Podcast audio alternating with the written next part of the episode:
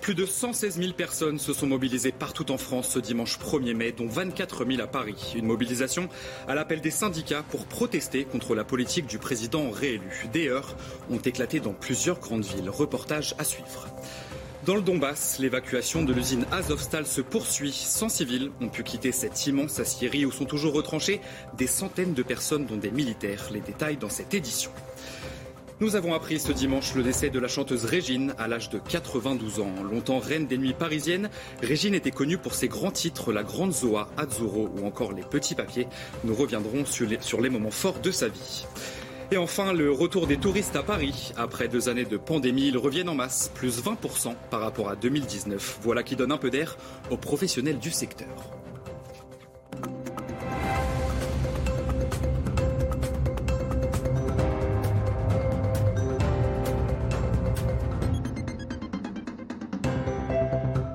Bonsoir à tous et bienvenue dans l'édition de la nuit. Ce dimanche 1er mai a été marqué par une forte mobilisation partout en France. À l'appel des syndicats, plus de 116 000 personnes sont descendues dans la rue pour protester contre la politique du président réélu, dont 24 000 à Paris. Dans plusieurs grandes villes, des heurts ont éclaté, notamment dans la capitale où des vitrines de magasins ont été brisées, des poubelles et mobiliers urbains incendiés. Un sapeur-pompier qui tentait d'éteindre un incendie a été agressé. Au total, 54 personnes ont été interpellées. Gérald Darmanin dénonce des violences inacceptables commises par des casseurs. Retour sur cette journée de mobilisation, Jules Boiteau, Sandra Tchombo, Régine Delfour et toutes nos équipes sur le terrain.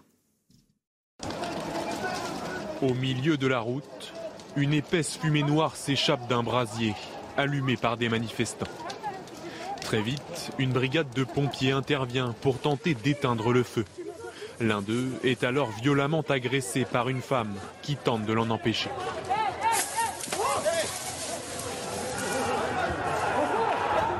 Les tensions ont débuté un peu plus tôt dans l'après-midi, dans le 11e arrondissement de la capitale. Des dizaines de casseurs Black Bloc s'en prennent aux devantures de plusieurs magasins. Certains jettent des projectiles sur les forces de l'ordre, parfois obligés de reculer. Sur le cortège, les dégâts sont innombrables. Ce restaurant a été tagué et mis à sac. Un peu plus loin, un distributeur de billets a été vandalisé cette agence dépouillée a perdu une grande partie de ses dossiers. Le ministre de l'Intérieur a déploré des violences inacceptables. Il est évident qu'une partie de l'ultra-gauche s'organise dans notre pays depuis plusieurs années. Ces personnes, qui parfois sont françaises, euh, parfois sont étrangères, se donnant rendez-vous pour pouvoir euh, casser, casser du policier euh, ou casser les institutions de la République. À l'arrivée du cortège Place de la Nation, d'autres affrontements ont éclaté. Plusieurs casseurs ont été interpellés par la police. Et vous euh, venez de le voir, un pompier a été agressé à Paris alors qu'il tentait d'éteindre un incendie, une agression que dénonce le porte-parole des sapeurs-pompiers de France. Écoutez. Je pense qu'on réagit comme un humain classique, hein. c'est la colère. Euh, et après, d'une part, de par la position de l'ensemble des sapeurs-pompiers de France, c'est l'incompréhension euh, totale, puisque ces images montrent bien qu'un de nos collègues militaires de la brigade des sapeurs-pompiers de Paris est violemment agressé, on peut le dire, hein, provoqué, agressé. Donc euh, clairement, face à un exercice de mission de la sorte, c'est-à-dire protéger, secourir et sauver, euh, euh, c'est incompréhensible et c'est intolérable. Un dimanche 1er mai très politique. Parmi les revendications, les salaires, le pouvoir d'achat, mais aussi la réforme des retraites voulue par Emmanuel Macron, que les responsables syndicaux contestent fortement. Je vous propose justement de les écouter. C'est pas en repoussant l'âge de la retraite qu'on va libérer de l'emploi pour tous les jeunes qui attendent d'en avoir. Euh, par contre, on ferait mieux de s'occuper de tous les seniors, comme on dit, qui euh, sont majoritairement euh, sans emploi après 55 ans pour leur proposer de travailler de 55 à 60. C'est ce que propose la CGT. On est en capacité d'empêcher le recul de l'âge de départ à la retraite. Je pense que la priorité doit porter sur l'emploi, l'emploi des jeunes, un emploi pérenne, de qualité, à temps plein, dès l'entrée dans la vie active, jusqu'au moment du départ à la retraite. Des dégradations ont donc eu lieu à Paris, mais aussi à Nantes, où plusieurs milliers de personnes se sont mobilisées. Les forces de l'ordre ont dû intervenir pour disperser la foule. Michael Chaillot avec Nicolas Fiol. 5000 manifestants d'un côté, de l'autre un seul destinataire à qui s'adressent toutes les revendications, Emmanuel Macron. Thème récurrent des slogans, la réforme des retraites du chef de l'État. Devoir travailler 50 plus, je pense que ça va être compliqué en bonne santé. Si les syndicats CGT, FSU, Solidaire et UNSA sont en tête, côté politique, les partisans de Jean-Luc Mélenchon donnent de la voix. Il y a encore quelque chose à jouer pour les législatives et, et on a bien l'intention d'être là. Mais au départ de la déambulation, 200 militants de l'ultra-gauche veulent truster la tête de cortège. Première tension, première dégradation de vitrine qui entraîne une réaction musclée des forces de l'ordre. Les commerçants du marché voisin de Talensac en font les frais. Les mecs ils sont arrivés pour tout péter et puis euh, ils nous ont cassé le marché, ils nous ont cassé l'ambiance. On se demandait où sont les euh, où ils étaient les, les flics. À l'heure des comptes, une dizaine de commerces ont été visés, la fête est un peu gâchée et les responsables syndicaux résignés. Ça dégoûte aussi un peu un certain nombre de gens qui sont bons enfants, qui souhaitent pouvoir manifester tranquillement et euh, on le regrette vraiment sincèrement. Oui. Si des gens, quels qu'ils soient, quelle que soit euh, leur appartenance politique, leur orientation, ont envie de voler une manifestation, ils voleront la manifestation. Au final, deux cortèges ont défilé à Nantes ce dimanche, à chacun son premier mai. Et on change de sujet pour parler de la situation dans les hôpitaux. Alors que le nombre d'hospitalisations pour Covid continue de baisser, le manque de soignants se fait tout de même sentir. Dans plusieurs régions de France, des établissements ont déclenché le plan blanc. Par endroits, la situation devient critique et l'arrivée de la période estivale inquiète. Alexis Vallée, Régine Delfour avec Charles Baget. C'est un été pénible qui attend les hôpitaux. L'absentéisme n'a jamais été aussi élevé pendant cette période. Dans les Hauts-de-France, des plans blancs sont déclenchés pour remobiliser massivement le personnel hospitalier.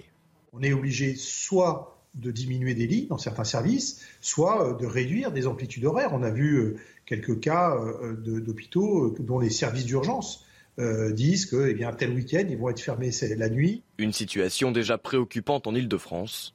Il manquerait 8% d'infirmières dans les hôpitaux parisiens et 15% des lits ont été fermés par manque de personnel. On a plus de 1500 postes infirmiers de vacants, faute d'attractivité. Et ce qui nous inquiète encore plus, faute de fidélisation. C'est-à-dire qu'aujourd'hui, non seulement on ne fait pas venir les jeunes chez nous, mais on fait partir les plus anciens. Pour éviter une défaillance de l'hôpital public, les syndicats ont proposé un réaménagement des congés et l'organisation des soins permanents avec la médecine de ville. En Ukraine, les forces russes continuent d'augmenter la pression sur la région du Donbass. Leur objectif prioritaire dans l'est du pays, à Mariupol, l'évacuation de l'usine Azovstal se poursuit. Une centaine de civils ont pu quitter cette immense Syrie où sont toujours retranchés des centaines de militaires et de civils. Inès Alikan vous raconte. Des civils évacués par dizaines de l'usine bombardée d'Azovstal à Mariupol, alors que l'offensive russe persiste à l'est et au sud de l'Ukraine. Au total, entre 80 et 100 civils ont pu être évacués en direction de Zaporizhia dans l'est du pays, selon le président ukrainien. Et certains sont encore sous le choc. Je n'arrive pas à y croire. Deux mois d'obscurité. Quand nous étions dans le bus d'évacuation, j'ai dit à mon mari Ne devrions-nous pas faire attention quand nous utilisons une lampe de poche? Nous n'avons pas vu la lumière du soleil. Nous avions peur. Dans des bus affrétés par les forces russes, les civils sont d'abord conduits dans des zones tenues par les séparatistes. Selon la Russie, ils doivent recevoir les premiers soins et de l'aide alimentaire. Il serait encore des centaines dans les sous-sols de l'usine d'Azovstal. Et au lendemain d'une visite surprise à Kiev, Nancy Pelosi a affiché la solidarité sans équivoque des États-Unis avec l'Ukraine. La présidente de la Chambre des représentants a remercié Volodymyr Zelensky pour le combat qu'il mène depuis le début de l'offensive russe. Je vous propose de l'écouter. Nous vous rendons visite pour vous dire merci pour votre combat pour la liberté.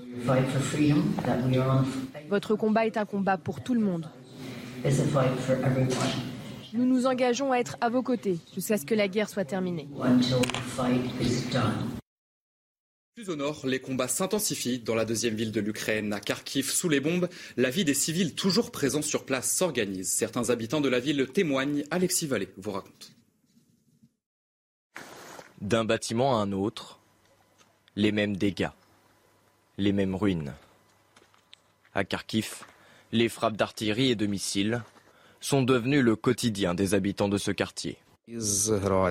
Parfois, un char peut venir à une courte distance et tirer toutes ses munitions sur des zones résidentielles. Et il est impossible de savoir où il va frapper. Il n'y a rien ici, à part des bâtiments résidentiels, des écoles et des jardins d'enfants.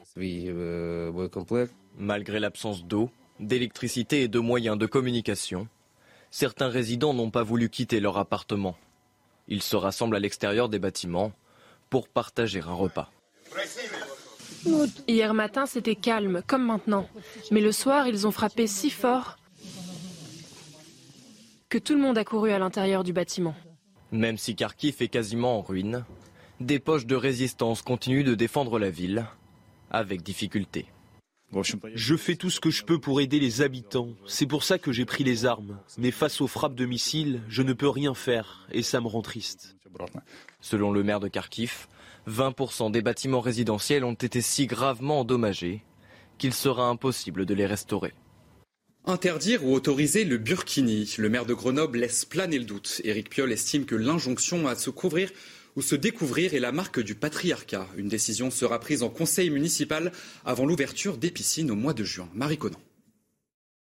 Sans jamais nommer un quelconque vêtement ou un symbole religieux, le maire de Grenoble remet le sujet sur la table.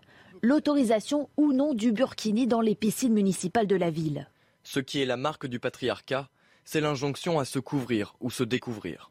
Jusque-là interdit, Éric Piolle laisse désormais planer le doute. On a posé des interdits et pour nous, il faut regarder la pertinence de ces interdits qui ne font pas avancer et qui ne respectent pas la liberté de pratiquer ou non une religion. La laïcité est ici utilisée comme cheval de Troie, à mauvais escient, et vient imposer des discriminations entre les femmes et les hommes. Des déclarations qui sont vues par l'opposition comme une officialisation. Pour l'ancien maire de la ville, l'autorisation du burkini dans les piscines n'est qu'une question de temps. Il a décidé tout seul, une partie de sa majorité est hostile, une grande partie des, républicains, des démocrates de tous bords euh, s'opposent à cette remise en cause euh, des valeurs de la République mais il veut le faire parce qu'en réalité, il veut faire de Grenoble euh, une capitale de l'islamo-gauchisme. Il a échoué à la présidentielle, il veut recommencer en 2026 sur des bases très communautaires. C'est très électoraliste. Éric Piolle a d'ores et déjà déclaré qu'une décision sera prise en conseil municipal avant l'ouverture des piscines en juin. Et la chanteuse Régine s'est éteinte ce dimanche à l'âge de 92 ans. Longtemps reine des nuits parisiennes, connue pour ses grands titres, La Grande Zoa, Azzurro ou encore Les Petits Papiers. Régine a aussi fait quelques apparitions au cinéma. Retour sur les moments forts de sa vie avec Viviane Hervier. Elle fut dans les années 70-80 la reine incontestée des nuits parisiennes. Régine, ou l'ascension d'une artiste dotée d'un sens aigu des affaires. Ici, en 1983, elle laisse entrer les caméras dans son club mythique, chez Régine, près des Champs-Élysées. Toute la jet set s'y retrouve, comme l'acteur Helmut Berger. Sans toi, bah, c'est pas Paris, non? J'espère bien que sans moi, c'est pas Paris. avec, tout, avec tout le mal que je me donne. Et rien n'était acquis, en effet, pour Régine. Née en 1929, de parents juifs polonais, émigrée à Paris, elle échappe de peu en 1941 à la déportation. J'ai une enfance comme euh, sont les enfances pendant la guerre, quelle que soit la religion. La mienne était plutôt très traquée, puisque je suis juive. Et ça vous donne surtout beaucoup d'envie de, s'en sortir, à tout mm. point de vue. Et cette rage de vivre, de s'en sortir, va la mener très loin. Elle prend des cours de chant. Sa voix rocailleuse en fait une chanteuse populaire. Les plus grands vont écrire pour elle Charles Aznavour, Barbara, Françoise Sagan ou encore Serge Gainsbourg. C'est brûler les petits papiers,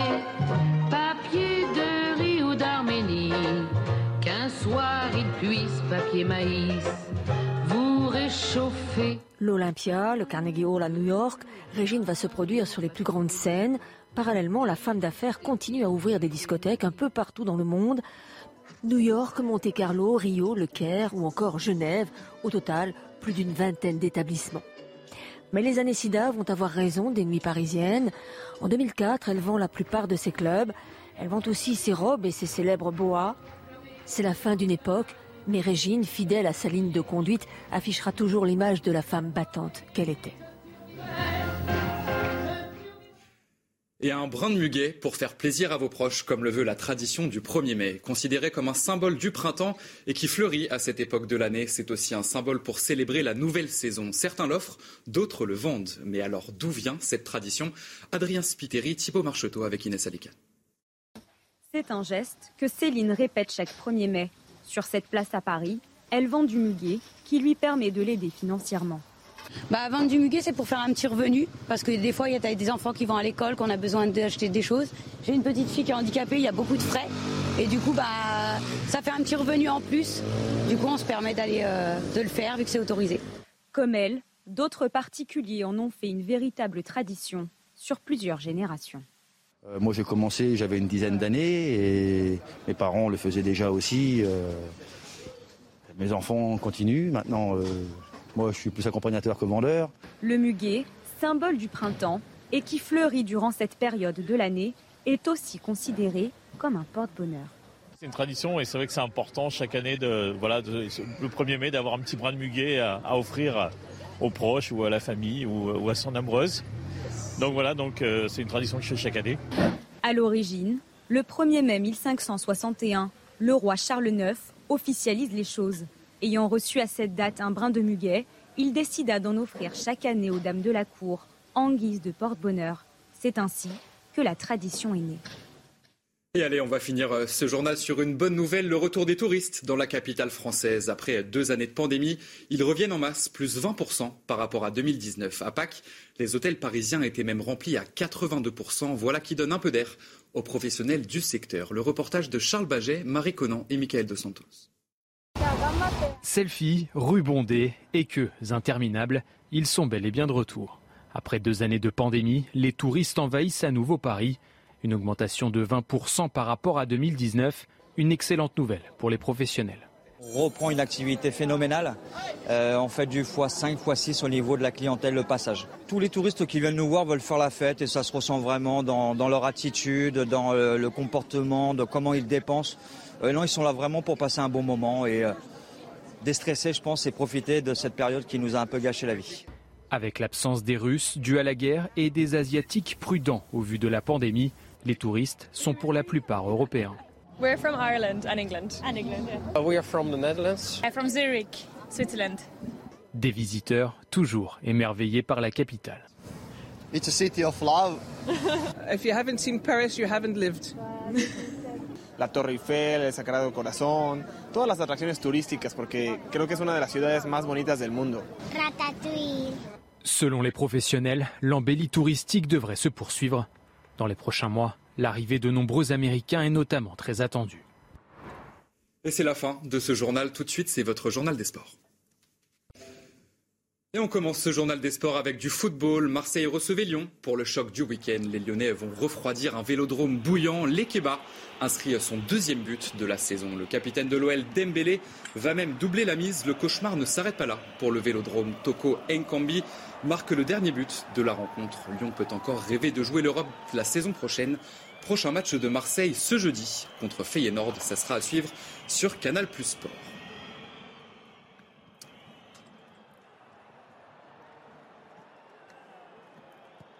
Et un peu plus tôt dans l'après-midi, Bordeaux recevait Nice. Les Bordelais se sont encore inclinés un but à zéro. Andy Delors inscrit le seul but de la rencontre et permet aux Niçois de recoller au podium. Les Girondins se rapprochent toujours un peu plus de la Ligue 2. On va écouter justement Joshua Gravogli, qui est le milieu de terrain bordelais.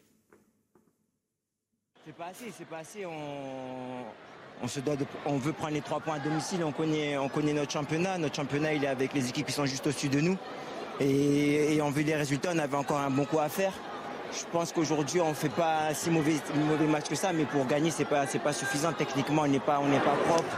Donc quand on se crée des situations, après, il suffit de mettre un bon centre, un bon ballon devant le but, et ça n'arrive pas, et après, ça devient compliqué. Et après, on voit aussi que quand on est dedans, ben, on, manque de chance, comme ce but qu'on encaisse. Et pour être complet sur cette 35e journée de Ligue 1, on va regarder ensemble tous les résultats. Paris a concédé le match nul sur la pelouse de Strasbourg. Dans la course à la Ligue des Champions, Rennes bat tranquillement Saint-Etienne. Les Monégasques, eux, enchaînent une septième victoire de suite en Ligue 1. Pour Bordeaux et Metz, la relégation se rapproche. De la MotoGP à présent et le Grand Prix d'Espagne parti en deuxième position, Fabio Quartararo n'a jamais pu dépasser Bagnaia. Une course qui vous est racontée ce soir par Bruno Scagliotti. On avait annoncé un duel, il a lieu, mais seulement au départ. Le poleman Peko Bagnaia prend un parfait envol, suivi comme son ombre par Fabio Quartararo. Pendant quelques tours, on croit qu'El Diablo joue la prudence, la course d'attente. La piste est chaude, la chute serait facile. Et les deux leaders creusent l'écart, mais la Ducati résiste mieux que prévu. Quartararo ne peut rien faire. Zarco, lui, est coincé à la 9 place derrière Benzeki. Il n'arrive pas à passer. Une fois de plus, sa course se termine avec une chute. C'est dur pour le pilote français qui avait un petit peu raté son départ, qui était un peu euh, englué derrière Marco Benzeki à la 9 position. Oh, il tombe vite. Faute de vraie lutte pour la victoire, c'est la bagarre pour le podium qui anime cette course. Jack Miller résiste à Marc Marquez, beaucoup plus à l'aise qu'annoncé. Devant la course se joue au mental, les pneus sont dans le même état, les moteurs se valent. Ça va être un peu limite ça va être un peu trop limite, il ne pourra pas aller chercher Francesco Bagnaia. C'est le pilote italien sur la Ducati qui va remporter ce Grand Prix d'Espagne devant Fabio Quartararo. Aleix Espargaro termine finalement troisième. Quartararo prend seul les commandes du championnat du monde. Allez vous rester avec nous dans un instant, un prochain journal, et nous reviendrons sur cette mobilisation partout en France. Plus de 116 000 personnes se sont mobilisées, dont 24 000 à Paris. A tout de suite sur CNews. Retrouvez tous nos programmes et plus sur cnews.fr.